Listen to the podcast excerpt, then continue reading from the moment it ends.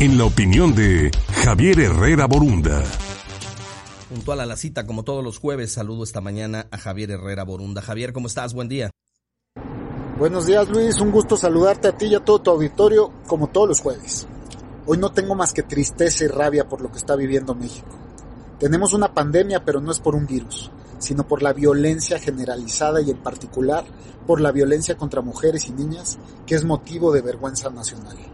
Si el artero crimen de Fátima no es la gota que derrama el vaso, entonces padecemos una indolencia digna de psiquiatra como sociedad. México, en definitiva, está viviendo su etapa más violenta. Según datos de la Oficina de Naciones Unidas contra Drogas y Delitos, una mujer mexicana enfrenta 2.5 veces más riesgo de ser asesinada en un año que la mujer promedio a nivel mundial. Matar o herir a alguien por el solo hecho de ser mujer son crímenes de odio, resultado de mentes trastornadas. No tienen justificación o defensa alguna que valga y deben decididamente tratarse como crímenes con agravantes mayores.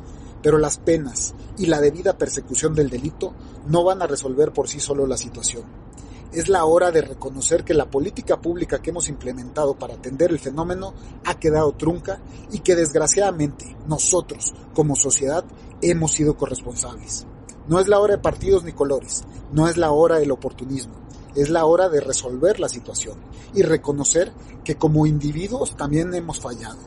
Hay que buscar inculcar el respeto a todos los seres humanos desde la escuela y el hogar en corresponsabilidad, enseñar a nuestros hijos a reconocer las distintas formas de violencia y que sepan que no son situaciones de normalidad. Hay que evitarla, combatirla y denunciarla. Lo que comienza hoy con gritos entre parejas puede acabar a la vuelta de los años en el crimen violento de una pequeña niña. Para erradicar la violencia no hay una solución inmediata, pero como ciudadano, como padre, como hijo, como hermano o como amigo, se puede dar un paso importante. No toleremos comentarios denigrantes, no toleremos situaciones de maltrato familiar, no difundamos en redes material que promueva o afecta a terceros por el mero morbo, no seamos indolentes. Ponte en los zapatos de la víctima. Reflexiona antes de actuar o callar. Si fuera tu hija, ¿te gustaría que la trataran así? Piénsalo. Hoy les digo, nunca más.